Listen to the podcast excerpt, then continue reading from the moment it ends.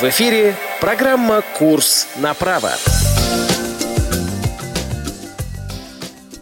Здравствуйте, уважаемые радиослушатели! В эфире Радио ВОЗ программа «Курс на право». Программа для тех, кто хочет знать больше о том правовом пространстве, которое нас окружает.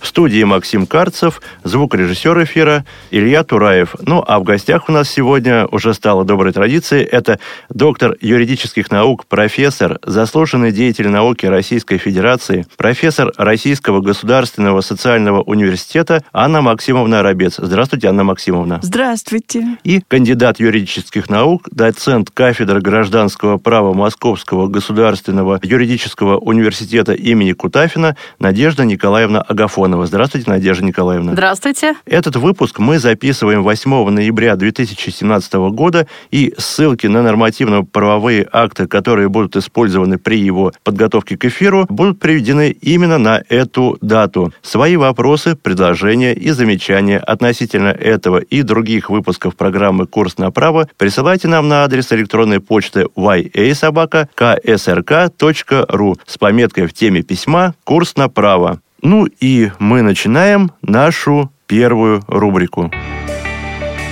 Правовой ликбез.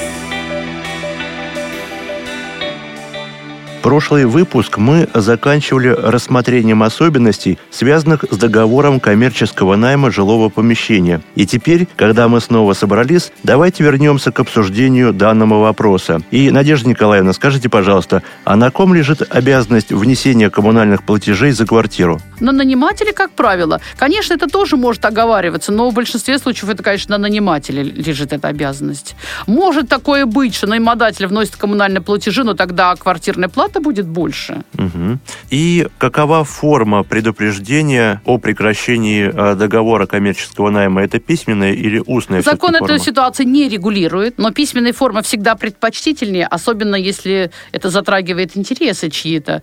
То я думаю, что, конечно, предупреждение должно быть письменным. Ну да, потом просто если дело дойдет до суда, то как да, в конце конечно, концов доказательства, доказать? да, угу. доказательства. И я так понимаю, что вот именно коммерческий найм жилого помещения регулируется только гражданским гражданским кодексом. Да. То есть жилищный кодекс здесь вообще не участвует никак? Не участвует. Это только гражданский кодекс. Угу. Спасибо, Надежда Николаевна. И э, Анна Максимовна, вот э, я часто слышал, что дома жилые строят кооперативы. Вот расскажите, пожалуйста, по каким основаниям действуют жилищные и жилищно-строительные кооперативы? В настоящее время только жилищный кодекс никакие другие нормативные правовые акты серьезно не регулируют отношения по созданию, организации и деятельности жилищных кооперативов. А в жилищном кодексе есть целый раздел и две главы. Глава 11 и 12 жилищного кодекса. Жилищный кооператив понятие такое более емкое. Сюда входят и жилищные кооперативы в узком смысле, когда, например, кооператив ничего не строит, а покупает дом, берет кредит на покупку дома и постепенно расплачивается тем, что члены кооператива вносят паевые взносы ну, понятно, с рассрочкой, скажем, на 15 лет, как такая вот практика завелась. Значит, и расплачивается понемножку э, с кредитом. Есть жилищно-строительные кооперативы, когда учредители, те, которые хотят организовать кооператив, э, выносят решение на своем собрании о том, чтобы организовать жилищно-строительный кооператив и обращаются с просьбой к, э, скажем, к, в муниципальное образование, к землевладельцу, чтобы им выделили на это земельный участок.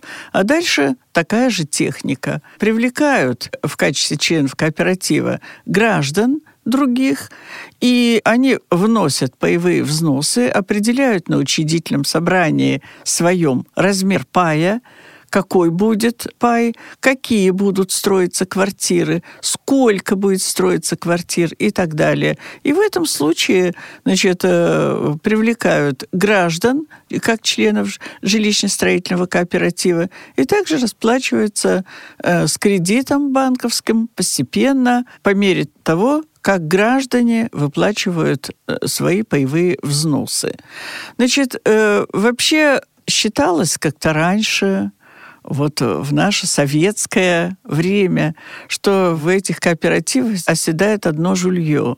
Вот говорят, ой, кооператив, это так страшно. Значит, хотя, конечно, всегда была норма жилого помещения, жилплощади и комфортность жилого помещения была, конечно, выше, чем то, что предоставляли нам когда-то в домах местных советов, в фонде местных советов народных депутатов. А с другой стороны, вот боялись все-таки, как бы с нашими паями не обратились э, недобросовестно, и как бы наши деньги не уплыли.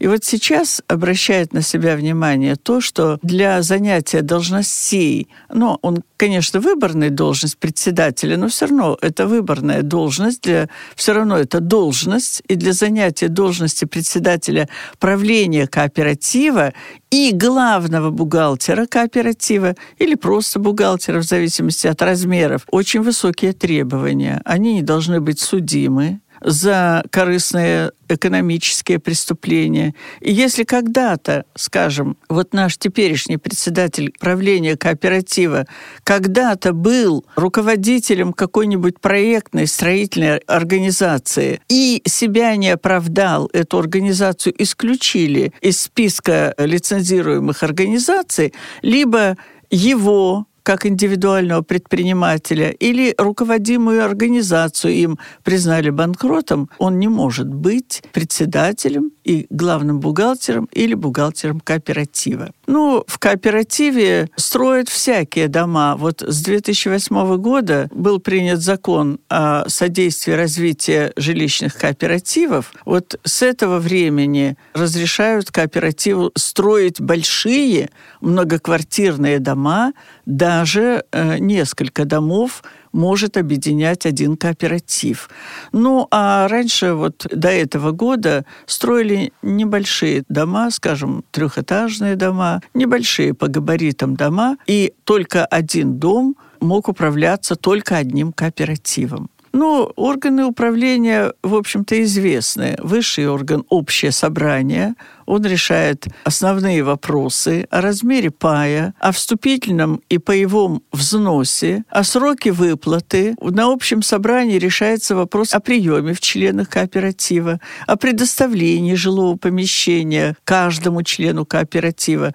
Значит, кооператив состоит не менее чем из пяти человек, но что касается максимума, то максимальное число членов кооператива не может превышать числа квартир. То есть очередь там не должна быть. Вот в советское время такие были очереди. Ждали, когда кто-нибудь освободит квартиру или кого-нибудь исключат и так далее. В настоящее время это прямо и строго записано в жилищном кодексе. А я правильно понимаю, что один член кооператива – это одна квартира? Или, а... может быть, еще и член кооператива захотел, допустим, приобрести в собственность не целую квартиру, а, допустим, комнату? Как правило, нет. Э, как правило, все, все-таки э, нет, все-таки одна квартира. Угу. Одна квартира квартира. В настоящее время комнаты не являются, вот комнаты не составляют пая. Единственное, когда это возможно, это при разделе пая. Ну, скажем, при расторжении брака супруги,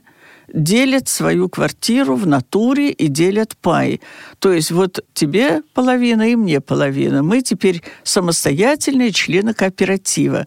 Но это возможно только в тех случаях, когда в квартире может быть выделено самостоятельное, изолированное жилое помещение, либо имеется техническая возможность проделать отдельный вход, прорубить, и э, в этом случае раздел может быть произведен. И тогда член кооператива, каждый супруг квартиру уже не имеет. Он имеет по комнате, допустим, ну или там по две, в зависимости от того, сколько у них было. Но помещение должно быть обязательно изолированным.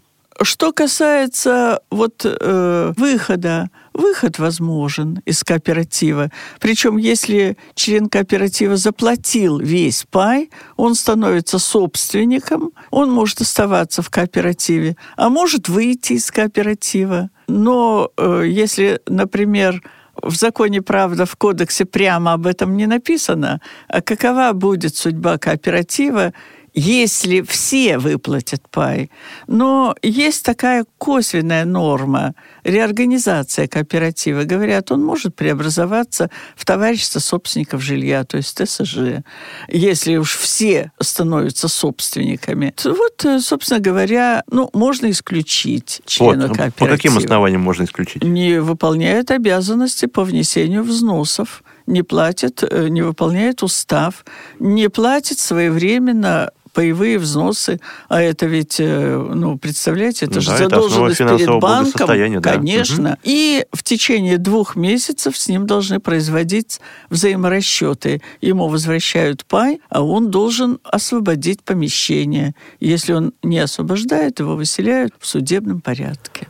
А пай может быть передан по наследству? Передан по наследству может быть пай и могут быть приняты в члены кооператива. Вот здесь интересный вопрос, я думаю, давайте мы на нем остановимся. Значит, есть такая своеобразная очередность лиц, которые вступают в кооператив после смерти члена кооператива, которые имеют и перед другими лицами и друг перед другом преимущественные права. Первый – это супруг, который имеет хотя бы часть пая, и в этом случае он полностью значит, имеет право на весь пай, он имеет преимущественное перед всеми остальными членами семьи и наследниками право на вступление в кооператив. Он вносит ну, остаток пая, ну, собственно говоря, свое наследственное имущество, ну или, если наследников несколько, свою часть пая, которая ему передана по наследству, доплачивает все, что необходимо, и остается единственным теперь пайщиком. Если такого э, супруга, например, нет, он пайщиком не был, на часть пая не имел никакого, так сказать, никакого права, весь пай внес один из супругов, либо, если супруг отказался быть членом кооператива, тогда вступают в свою очередь наследники, совместно проживавшие с пайщиком, членом кооператива. Не все наследники, а только совместно проживавшие. Если они отказались быть членами кооператива, или если их не оказалось, то третья очередь, третья, так сказать, категория, имеющая преимущественное право, это наследники, не проживавшие совместно с наследодателем, не проживавшие совместно с пайщиком. То есть пришедшие со стороны, вот они теперь имеют преимущественно перед другими лицами право вступить в кооператив. Ну, предположим, и этих тоже нет, наследников вообще никого нет,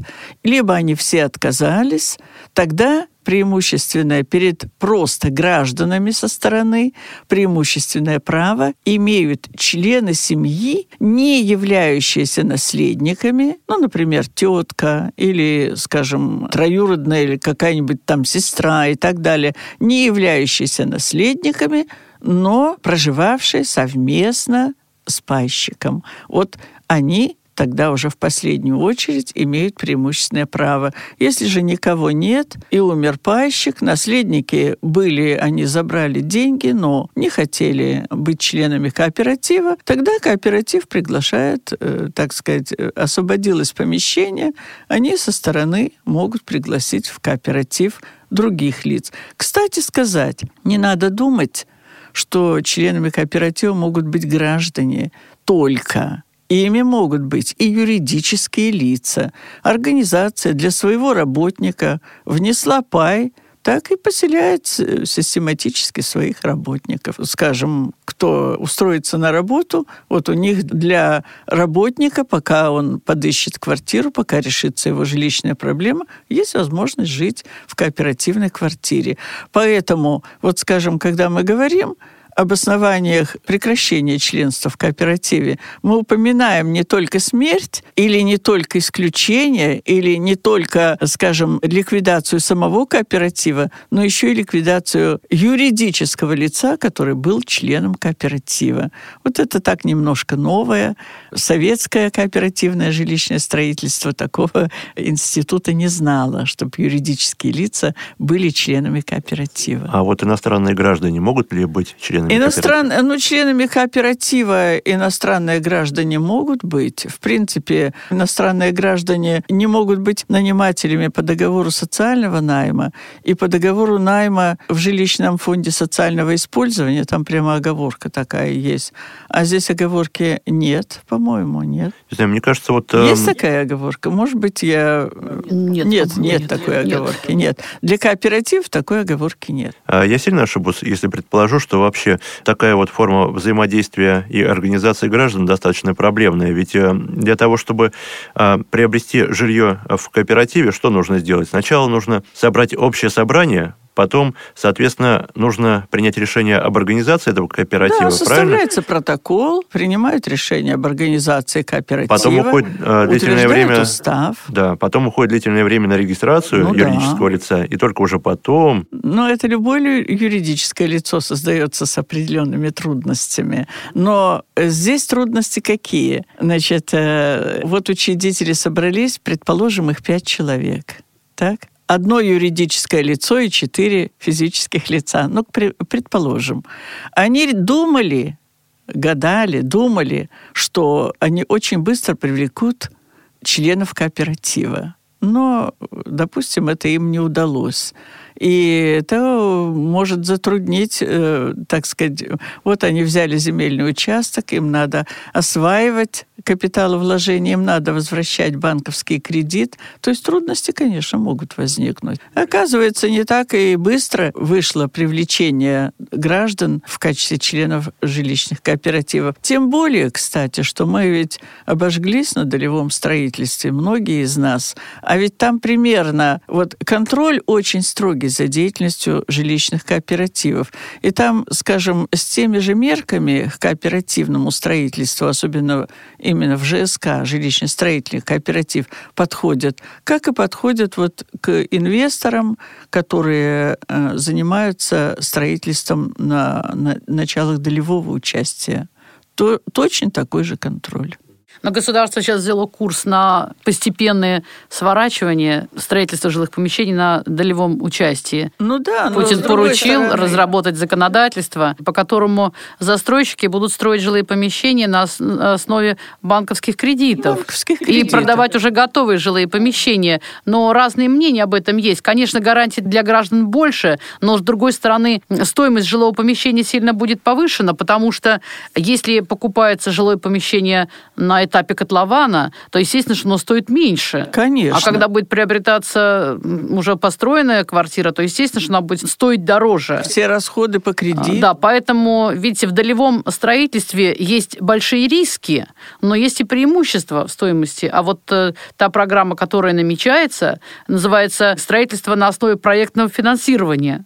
Вот она будет иметь э, недостаток в стоимости, большой стоимости. Но кооперативы могут э, действовать только э, взяв кредит. То есть они не могут вот так собирать деньги и строить. Они должны, значит, у них в этом отношении упорядоченная деятельность. У них есть размер пая, есть размер паевого взноса, скажем, раз в квартал и так далее. И они обязательно берут кредит. И вот у них-то, конечно, в этом плане порядок очень строгий. Но в настоящее время очень много в жилищном кодексе норм по надзору, контролю, вообще в жилищном праве и за кооперативами в частности. И сейчас я предлагаю рассмотреть такую форму взаимодействия граждан, как товарищество собственников жилья. Надежда Николаевна, расскажите, пожалуйста, об этом. Товарищество собственников жилья регулируется сейчас жилищным кодексом.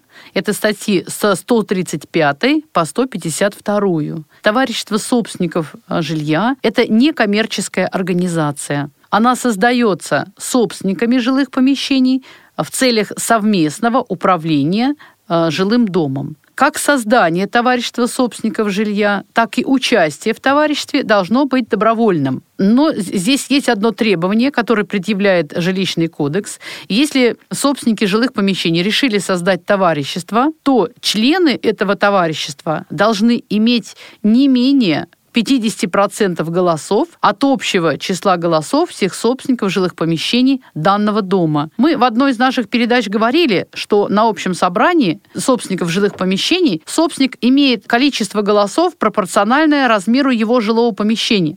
Соответственно, у нас, э, я просто напоминаю о том, что речь не идет о том, что один собственник имеет один голос, один собственник может иметь много голосов, в зависимости от размера его жилого помещения. Поэтому товарищество собственников жилья строится как раз вот на этом принципе, чтобы его члены имели более 50% голосов на общем собрании. В этом случае может быть создано товарищество собственников жилья. А если оно уже создано, но в дальнейшем получилось так, что вышли несколько, скажем, собственников из этого товарищества. Выход свободный, так же, как и вход в товарищество. Если получилось так, что члены товарищества уже имеют менее 50% голосов от общего числа голосов собственников, то общее собрание многоквартирного дома может принять решение о ликвидации данного товарищества. Вот еще какой очень важный вопрос. Несколько собственников жилых помещений создали товарищество, и, скажем, у них ну, 70% э, голосов от общего числа голосов всех собственников.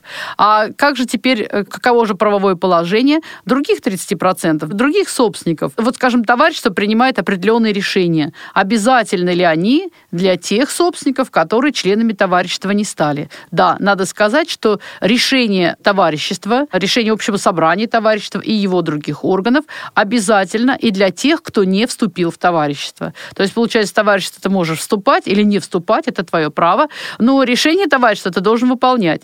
Может быть, какой-то внутренний противоречие норм здесь есть, но иначе невозможно выстроить управление многоквартирным домом. Это такой вывод следует э, из норм, которые говорят о том, что, вот скажем, товарищество установило определенные обязательные платежи, которые платит каждый собственник. И там говорится, что эти платежи устанавливаются не для членов товарищества, а для всех собственников. Поэтому вот э, собственники должны иметь это в виду. Ну, теперь о самом товариществе. Я уже сказала, что это не коммерческая организация, значит, оно не ставит каких-то э, коммерческих целей, а цель у нее совместное управление – и учредительным документом данного товарищества является устав, который принимается на его общем собрании. В этом уставе как раз и говорится о том, чем будет заниматься товарищество, какие оно будет выполнять функции, какие будет принимать решения. То есть, поскольку основной целью товарищества является совместное управление многоквартирным домом, то можно сказать, что чем занимается товарищество? Оно решает вопросы содержания общего имущества многоквартирного дома, прежде всего. Обеспечение собственников жилых помещений коммунальными услугами, оно занимается вопросом ремонта многоквартирного дома. Может быть создано товарищество одно товарищество на несколько многоквартирных домов.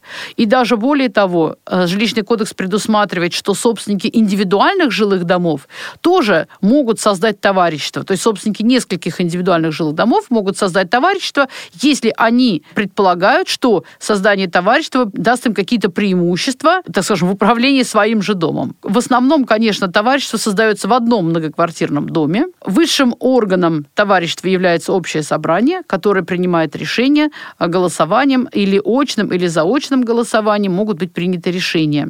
Или очно-заочным голосованием. Ну, чаще всего, конечно, и труднее всего э, именно принимаются решения об установлении различного рода платежей.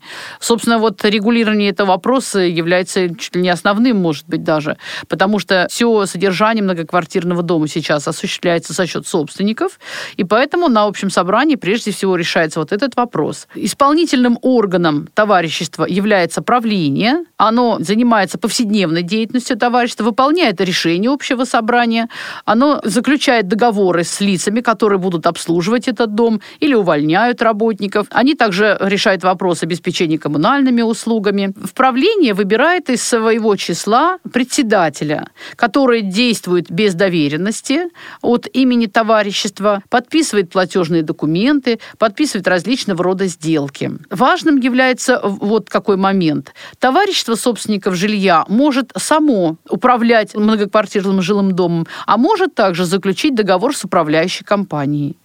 Но если заключен договор с управляющей компанией, то товарищество обязано осуществлять контроль за деятельностью управляющей компании, и перед собственниками товарищество отвечает за деятельность управляющей компании. То есть, значит, если действие управляющей компании не устроит, то товарищество может поменять управляющую компанию. А если товарищество самостоятельно управляет домом, то оно отвечает перед собственниками за качество тех услуг, работ, которые осуществляются для собственников жилых помещений. Скажем, скажем, качество обслуживания придомовой территории. Товарищество, если уже не создано, вы выбрали членов правления, выбрали председателя. Является ли деятельность председателя платной или бесплатной, это решают собственники жилых помещений на своем собрании. Но, конечно, если дом большой, если деятельность это требует больших усилий, то я думаю, что собственники жилых помещений принимают решение об оплате работы председателя правления. Но члены правления, наверное, чаще всего работают бесплатно, хотя и, и им тоже собственники могут э, определить какую-то оплату.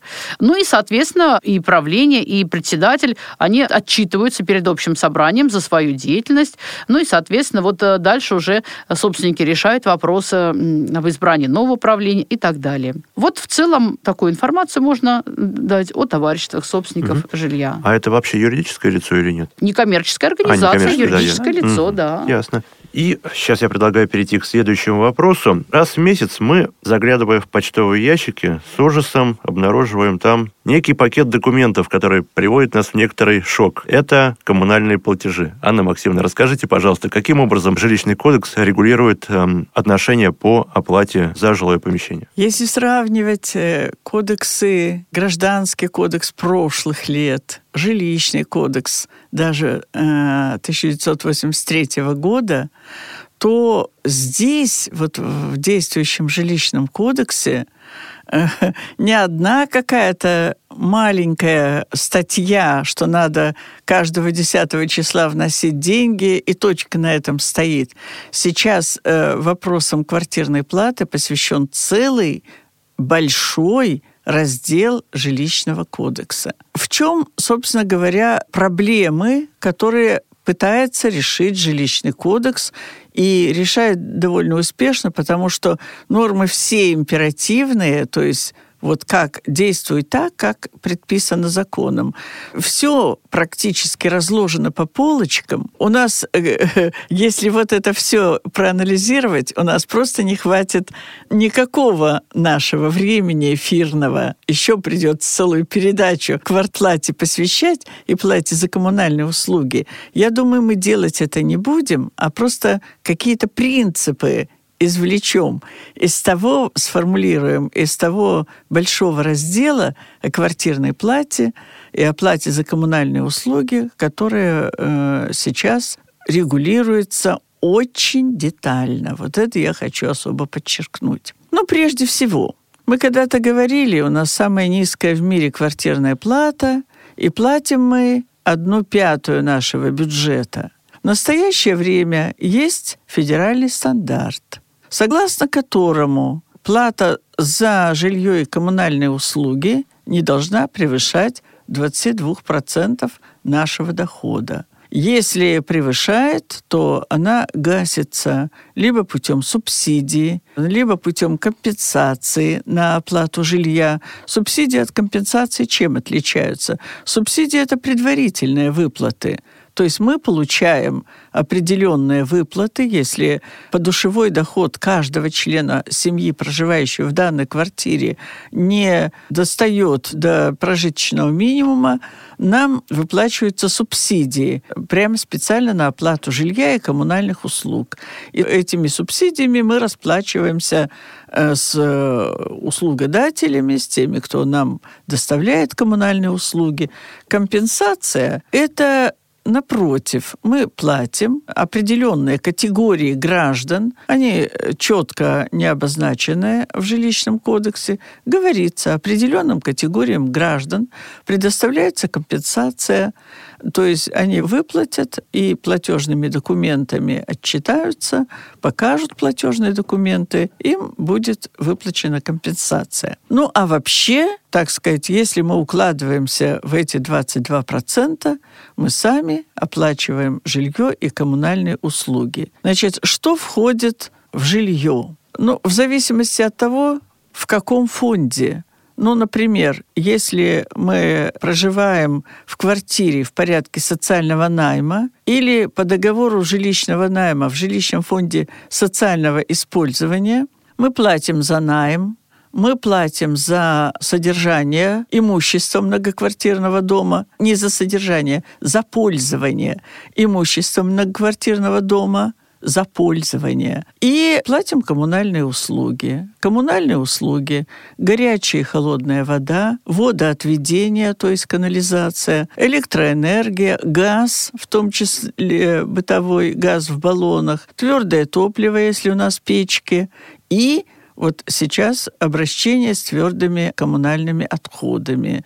То есть э, есть такая специальная некоммерческая организация создана, оператор по обращению с твердыми коммунальными отходами. Вот это входит в наши платежи. Если же мы собственники дома или э, живем в кооперативном доме, мы платим за содержание, у нас наемной платы уже нет, мы платим за содержание дома в целом. То есть имущество многоквартирного дома, которым пользуются все, за содержание, так сказать, лестниц, лифтов, лифтовых шахт, подвалы, крыши. Ну, в общем, все вот и за содержание, за исправность, за замену, за содержание приборов, автоматических измерителей, показателей энергии, там, воды и так далее, либо вот внутри общедомового счетчика – водосчетчика, водомера и тому подобное. То есть вот такие приборы. Мы это все оплачиваем. И еще одна графа, ну также коммунальные услуги, те же самые. И еще одна графа, которую мы читаем, так сказать, и чешем, как говорится, кудри буйные, а кто, кое-кто и лысину, и думаем, что, куда эти деньги идут. Это, конечно, на капитальный ремонт. То есть сюда еще входит в нашу квартирную плату взносы на капитальный ремонт. Вот это, собственно говоря, то, что мы должны платить ежемесячно. Значит, теперь жилищный кодекс решает вопрос о том, не только что платить, но и куда платить. И этому сейчас уделяется внимание очень много. Ну, все это я пересказывать не буду, а просто скажу так. Значит, если жилым домом многоквартирным, скажем, не более 30 квартир, управляет общее собрание, так, то собственники должны договориться или администратор собрания по доверенности от имени всех собственников может договориться со всеми коммунальными службами энергоснабжения, газоснабжения, ну и так далее, водоснабжения, со всеми договаривается от имени каждого собственника, то есть каждый собственник платит по своему договору. То есть в данном случае он вносит плату каждый, ну, естественно, через Сбербанк или через иной другой банк, или, ну, вот по терминалу, или лично, ну, короче говоря, он платит деньги той организации, которая непосредственно оказывает коммунальные услуги. Тогда возникает вопрос, а кому платить за содержание дома. Но открывают счет, скажем, общее собрание собственников решает этот вопрос, либо в органах местного самоуправления могут так сказать, вот э, организовать специальный счет. Ну, собственники иногда организуют специальный счет, куда вносят взносы на капитальный ремонт отдельно и собирают средства на содержание имущества многоквартирного дома. Если большой дом управляет, скажем, управляющая компания, то есть договор с управляющей компанией, то деньги стекаются – на счет управляющей компании, а она уже расплачивается с э, услугодателями, с теми, кто оказывает коммунальные услуги. А взносы на капитальный ремонт поступают все равно на отдельный спецсчет. Ну, это, как говорится, капитальный ремонт – это особая тема. Значит, то есть можно, так сказать, в трех вариантах выполнять свои обязанности по квартплате. Самим со всеми коммунальными службами дело иметь, либо через управляющую компанию, либо через ТСЖ, которая, товарищ собственников жилья, которая управляет само без управляющей компании. Тогда мы им вносим собственники, ну, тоже, конечно, не лично председателю правления ТСЖ даем, а, понятно, через э, терминалы, через банковские, э, через банк вносим на определенный счет, и они тогда расплачиваются со службами. Ну и несколько слов об ответственности за неуплату квартирной платы. Значит, э, я уже говорила, что по договору социального найма задолженность 6 месяцев подряд влечет выселение с предоставлением другой жилплощади по нормам общежития. По договору найма в жилищном фонде социального использования выселяют без предоставления другой жилплощади. Если в течение 12 месяцев мы 6 раз задолжали, или если мы подошли к Новому году, новому финансовому году, к 1 января, а у нас есть более чем за три месяца, за прошедшие 12 месяцев задолженность, могут расторгнуть договор найма досрочно и нас выселить без предоставления другого жилого помещения. Ну, а вообще за просрочку, значит, э, уплаты квартирной платы предусмотрены санкции. Санкции такие. Вот 30 дней нам каждого 10 числа мы должны все заплатить. С 31 дня ну, от месяца до месяца, от 10 до 10. С каждого 31 дня, то есть с 11, например, ну, к примеру, ноября, да, с 31 дня по 90 день мы платим за просрочку одну трехсотую процента банковской ставки рефинансирования. Ну, это есть такая величина, трудно объяснять. Это взаимоотношения между Центробанком и коммерческими банками. Есть у них такая ставка рефинансирования. Одну трехсотую платим. Если после этого мы все равно не расплатились, то начиная с 90 дня у нас идет уже увеличенная, 1,130 процента вот ставки Центробанка, ставки рефинансирования. То есть идет пеня твердая, никто ее с нас не взыскивает, а просто она набегает автоматически. Вот это, так сказать, общая пеня за просрочку. И плата за жилье, и плата за коммунальные услуги. Это вот такое самое общее представление об оплате, о квартирной плате. Потому что я еще раз повторяю, детали, кому вносить, как вносить, каким образом. Значит, да, еще очень интересная такая деталь маленькая, но интересная.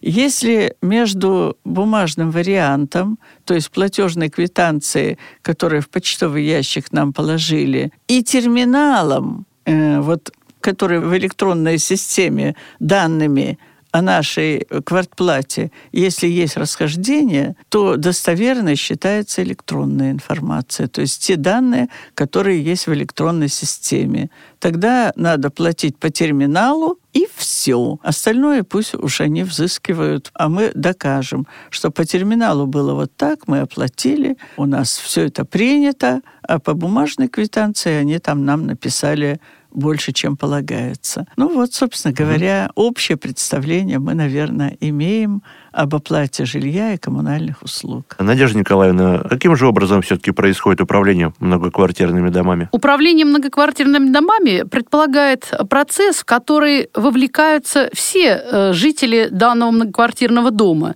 все собственники э, помещений в многоквартирном доме. Но это выработка вот такой активной позиции, чтобы мы болели душой за свой дом, за его содержание, оно требует, конечно, времени. В советское время э, мы совершенно не заботились управлением жилого дома. То есть э, это все делало государство. Мы очень привыкли, я по себе знаю, что очень привыкли к тому, что дом управляется как бы сам собой. Но фактически, конечно, муниципалитеты управляли э, жилым домом, а в силу того, что сейчас появилось много квартир, принадлежащих на праве собственности, то и постепенно государство передает все функции по управлению многоквартирным домом самим собственникам жилых помещений. В этом есть безусловная логика, но все-таки действительно требуется время. Не зря же евреи 40 лет ходили по пустыне, меняли свою психологию. И вот нам, видимо, тоже нужно 40 лет, чтобы привыкнуть к тому, что мы ответственны за свой многоквартирный дом. Поэтому сейчас я слышала вот истории, не одну такую историю, когда часть людей просто относится к этому пассивно, ничего не делает, а другая часть находит способы на этом делать себе себе большую выгоду и большую прибыль. То есть они собирают с жильцов деньги, расходуют их на собственные нужды, ну, а другие находятся, жители активные, которые с ними борются, и в некоторых жилых домах это приобретает э, просто как бы вот накал серьезной борьбы. А у меня даже была студентка такая, заочница, которая пошла учиться на юридический факультет, в наш университет, именно для того, чтобы получить э, вот э, знания, чтобы бороться с одной из их очень сильно активной гражданкой, которая как раз вот и занимается собиранием денег с жильцов, якобы на общие нужды, но фактически на нужды свои. Итак, законодательство, статья 161 предусматривает три способа управления многоквартирным домом. Но когда Анна Максимовна рассказывала об оплате жилых помещений, то, конечно, косвенно она рассказала об этих способах. Я лишь э, так конспективно подведу итог этому. Статья 161 предусматривает три способа управления многоквартирным домом. Первый способ – это когда собственники сами э, управляют этим домом, но это возможно только в тех случаях, когда количество квартир в доме не превышает 30. Это первый способ управления. Второй способ управления – это управление товариществом собственника жилья или кооперативом. И третий способ управления – управление управляющей компанией. Три способа. Мы про товарищество и кооперативы говорили много, про собственное управление Анна Максимовна сказала, а вот немножко про управляющую компанию я хочу сказать. А с управляющей компанией заключается договор об управлении. И содержание этого договора э, зафиксировано в статье 162 Жилищного кодекса. Там перечислены существенные условия данного договора, существенными условиями об управлении многоквартирным домом, в частности, является перечень имущества, которое передается в управление управляющей компании, а также перечень тех действий, которые должны совершать управляющие компании, перечень работ и услуг, которые должны выполнять, оказывать управляющая компания. Как решается вопрос о том, какой же способ предпочтителен для данного дома? Это решают собственники жилых помещений. Они даже обязаны, не то что вправе, они обязаны выбрать один из трех способов. Но если квартира больше 30 в доме, то остается только два способа. Товарищество кооператив, либо управляющая компания. Если собственники жилых помещений ничего не выбирают, никакой способ управления, либо они, скажем, на общем собрании выбрали какой-то способ, но его не реализовали, тогда орган местного самоуправления проводит открытый конкурс, а, по которому определяет управляющую компанию, которая будет обслуживать данный дом. Орган местного самоуправления сообщает э, жителям о том, что вот данная управляющая компания будет отвечать за ваш дом, и собственник собственники жилых помещений обязаны заключить договор с этой управляющей компанией. Раз они сами не выбрали, то они обязаны заключить договор с теми, кого выбрал орган местного самоуправления. Если же э, управляющая компания выбрана на общем собрании, тогда каждый собственник заключает договор, но все равно все собственники считаются одной стороной договора, а, а другая сторона именно управляющая компания. А если собственники жилых помещений недовольны работой управляющей компании, то они на своем общем собрании могут могут принять решение о замене управляющей компании одной, ну и избрать другую управляющую компанию. Ну и также, если они недовольны управляющей компанией, они могут сообщить в орган местного самоуправления, который проводит проверку данной управляющей компании. Ну и надо сказать, что управляющая компания, деятельность их лицензируется. Это тоже надо сказать. Я думаю, что вот достаточно про эти способы. Ну, я и призываю всех нас, и себя прежде всего, и всех слушателей, активнее участвовать в управлении домом и воспитывать в себе вот такую вот активную позицию позицию. Угу. Ну, а вот построили дом, и в нем стали жить жильцы. И у нового дома, соответственно, есть такая тенденция. Он становится постепенно старым и нуждающимся в каком-то там ремонте. Либо это текущий ремонт, либо капитальный. И вот мне бы хотелось узнать, Анна Максимовна, а каким образом регулируется отношение по организации и проведению капитального ремонта? Вот одна из э, огромных, просто глобальных проблем вселенских, с которого начиналась э, наша жилищная вообще регулирование жилищных отношений в современной постсоветской России, это был как раз капитальный ремонт. Потому что взносы на капитальный ремонт брали, куда они девались, мы не знали, никто не знал. Капитальный ремонт, когда был, когда нет, э, тоже непонятно. Значит, под видом капитального ремонта иногда окрашивались там какие-нибудь э, перилки в подъездах, и потом говорили нам председатель ТСЖ и так далее, а мы вот проводили капитальный ремонт. Поэтому в настоящее время вопросы капитального ремонта самым детальным образом регулируются жилищным законодательством, и тоже целый раздел посвящен этому вопросу. Прежде всего, есть подход совершенно четкий, точный и определенный к тому, что делать, как сделать так, чтобы аккумулировать, собрать, накопить средства на капитальный ремонт. Первое, так сказать, вот концептуальное самое выражение – это дело капитального ремонта это дело самих собственников, независимо от того, будь то федеральный фонд, если это федеральный жилищный фонд, государственный, значит, федеральный бюджет выделяет деньги. Если это фонд субъекта федерации, соответственно, региональный бюджет, фонд местного самоуправления, местный бюджет. А если это мы, то это наш бюджет. То есть никаких каких-то там субсидий на капитальный ремонт и так далее, ничего такого жилищный кодекс сейчас не предусматривает.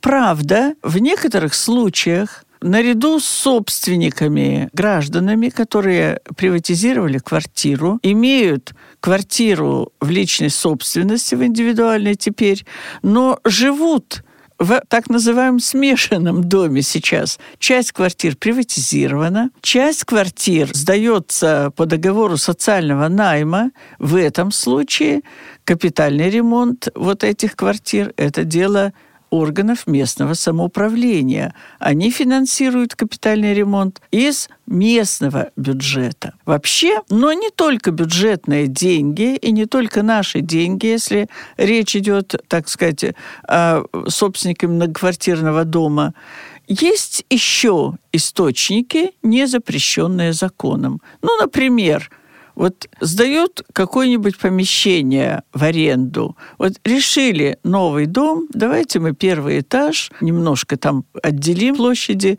и под магазин будем сдавать в аренду. Пусть будет у нас в доме магазин, и нам хорошо, и им тоже. Вот этот источник, в принципе, если никаких злоупотреблений не допускается, а решение общего собрания есть в данном случае, и товарищ собственников жилья может такой источник для капитального ремонта добыть. То есть третий источник – собственные средства, бюджетные средства, и третий – любые другие источники, не запрещенные законом. Вот, как говорится, самые общие вопросы финансирования капитального ремонта. Теперь дальше идем, как аккумулируются, собираются средства и в чьих руках сосредоточено дело по капитальному ремонту. Прежде всего, как определить взнос на капитальный ремонт каждого собственника? Дело в том, что субъекты, законами субъектов Российской Федерации а если они в своих законах это полномочия передали местному самоуправлению, то значит органы местного самоуправления принимают решение о минимальном взносе на капитальный ремонт. Однако решением общего собрания собственники многоквартирного дома могут установить превышающий размер. Этот превышающий размер размер, превышающий минимальный взнос, они используют, они направляют на спецсчет и используют уже по своему усмотрению. Ну, естественно, на капитальный ремонт, но сверх региональной программы, о которых я сейчас скажу. Значит, сверх этой программы либо они используют как оплата за срочность, чтобы скорее капитальный ремонт провели, либо какие-то дополнительные ремонтные работы, потому что, в принципе, есть стандартный капитальный ремонт. Ремонт лифтов, лифтовых шахт, фундамента, крыши, подвала, значит, э, фасада. И все. Остальное все. Лестницы ремонтировать там, скажем, какие-то подъезды делать, э, чтобы машина проехала и так далее. Это все за счет собственных средств. Это все сверх программы, сверх региональной программы. Что это за региональные программы? Органы местного самоуправления разрабатывают региональную программу капитального ремонта устанавливает очередь, какой дом в какой год будет ремонтироваться. И эта региональная программа должна быть профинансирована. Значит, каким образом? Либо деньги поступают на спецсчет, и сами собственники заботятся. Вот его дом в, э, в данный момент в очереди в региональной программе находится, деньги у них на спецсчете, они сами могут, так сказать, э, начать этот капитальный ремонт, инициировать. Если они этого не делают, если деньги на спецсчете не использованы, то в этом случае органы местного самоуправления берут инициативу в свои руки. Они аккумулируют все средства, то есть заставляют все взносы на капитальный ремонт сразу выносить, ну, скажем, ТСЖ или управляющая компания вносит их региональному оператору по капитальному ремонту. Это специальная некоммерческая организация создана, которая потом финансирует в соответствии с программой, финансирует капитальный ремонт того дома, чья наступила очередь. Ну и, конечно, есть ответственность, определенные, так сказать, имущественные санкции есть, и практически насильственное вот это финансирование. Если в течение пять месяцев прошло, инициатива с момента вот утверждения региональной программы очередь не подошла, значит, в этом случае все, региональному оператору эти средства стекаются, и региональный оператор финансирует капитальный ремонт. Можно профинансировать, а потом взыскать эти деньги с тех, кто их не внес, кто их растратил и mm так далее. Вот примерно так. И, Надежда Николаевна, расскажите, пожалуйста, вот а, существуют ли какие-то особенности регулирования жилищных правоотношений собственником или нанимателем которых является инвалид? Жилищное законодательство предоставляет инвалидам небольшое число льгот. Так, жилищный кодекс упоминает инвалидов, говоря о доступности для них жилых помещений и общего имущества многоквартирного дома. Государственные органы и органы местного самоуправления обязаны обеспечить такую доступность для инвалидов инвалидов. Статья 51 Жилищного кодекса среди оснований постановки на учет для предоставления жилых помещений называет э, совместное проживание с лицами, страдающими тяжелыми формами хронических заболеваний. Перечень таких заболеваний предусмотрен постановлением правительства Российской Федерации от 16 июня 2006 года номер 378. Вот там перечислены очень тяжелые действительно заболевания. Так, например, активные формы туберкулеза с выделением, злокачественные опухоли тоже с выделением, эпилепсия с частыми припадками, гангрена э, легких, э, гангрена конечностей, но также еще затяжные психические заболевания. Таким образом, это очень тяжелые заболевания. И вот им жилое помещение может быть предоставлено вне очереди.